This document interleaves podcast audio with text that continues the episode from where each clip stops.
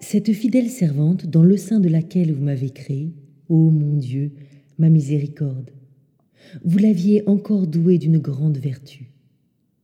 Dans les dissentiments et les querelles, elle intervenait dès qu'elle le pouvait en pacificatrice. Quand, en présence d'une amie, les haines mal digérées se déversent en aigres propos sur une ennemie absente, elle ne rapportait de l'une à l'autre que ce qui pouvait servir à les réconcilier.